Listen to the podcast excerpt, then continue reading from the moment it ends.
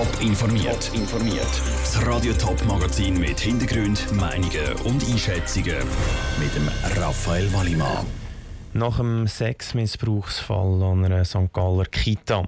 In den Kantonen im Sendegebiet herrschen unterschiedliche Anstellungsbedingungen. Und nach dem Anstieg von Meldungen von häuslicher Gewalt, die Zürcher Regierung will die Beratungsstellen finanziell unter den Arm greifen. Das sind Themen im Top informiert.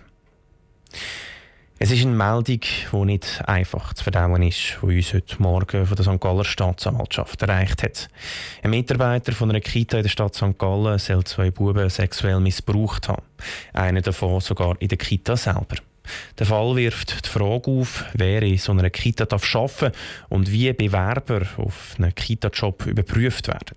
Im Sendegebiet herrschen hier sehr unterschiedliche Regeln, wie der Beitrag von Ruth Schmenzi zeigt.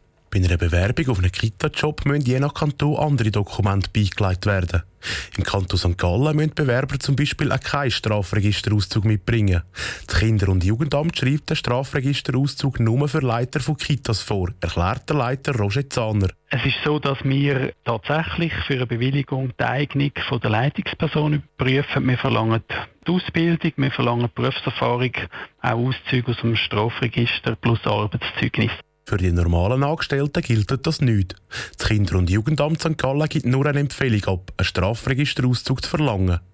Doch so ein Strafregisterauszug gebe auch keine Sicherheit, dass so ein Missbrauchsfall nicht passiere.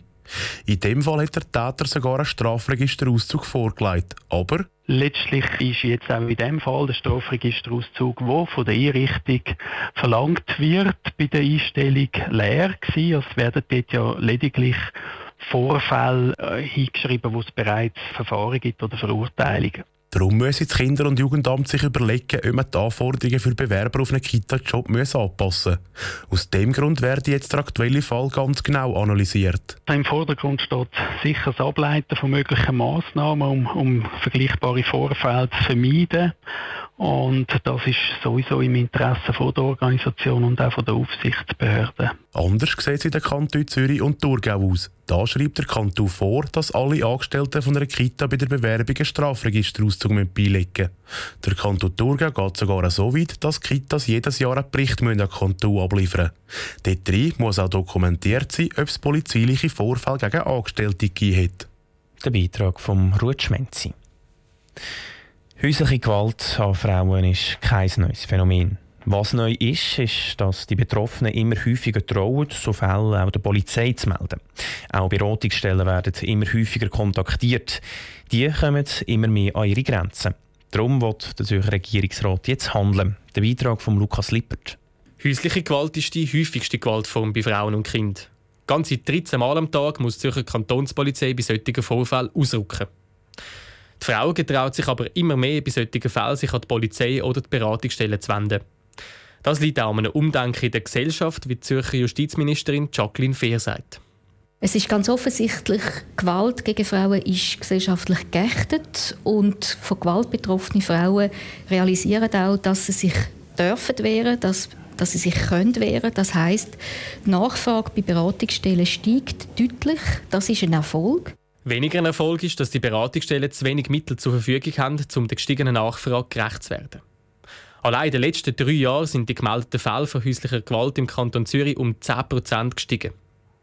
Die Beratungsstellen sind darum überlastet, wie die Geschäftsleiterin von so einer Beratungsstelle, Pia Alemann, sagt.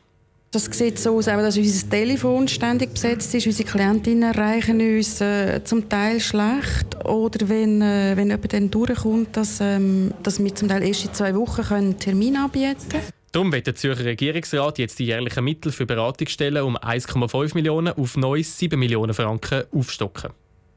Der Kantonsrat muss dieser Forderung allerdings noch zustimmen. Das Geld ist dringend nötig, wie Pia Alemann weiss. Weil dann können wir mehr Beraterinnen anstellen und können einfach die Frauen ähm, längerfristig und nachhaltiger begleiten. Zusätzlich wird die Justiz vermehrt auf Prävention setzen. Studien haben gezeigt, dass mit einer Verwahrung der Frauen häufig nicht dient ist, wie Jacqueline Fehr erklärt. Die Frauen wollen, dass Gewalt aufhört. Sie wollen nicht in erster Linie, dass der Partner bestraft wird und damit Probleme in der Familie noch größer werden, weil ein Einkommen ausfällt oder weil ein Bus muss aus dem Haushaltsgeld gezahlt werden. Anstatt in der U-Haft zu sitzen, absolvieren Täter ein Lernprogramm, wo sie innerhalb von einem halben Jahr lernen sollen, wie man Konflikt ohne Gewalt lösen kann. Der Beitrag von Lukas Lippert. Nicht nur gegen körperliche Gewalt wird der Regierungsrat rigoros vorgehen, sondern auch gegen Stalking. Bis jetzt war es nur möglich, gewesen, bei Stalking von Partner oder Ex-Partner gesetzlich vorzugehen. Neu soll das auch bei Fremden möglich sein. Top informiert, auch als Podcast. Mehr Informationen gibt es auf toponline.ch.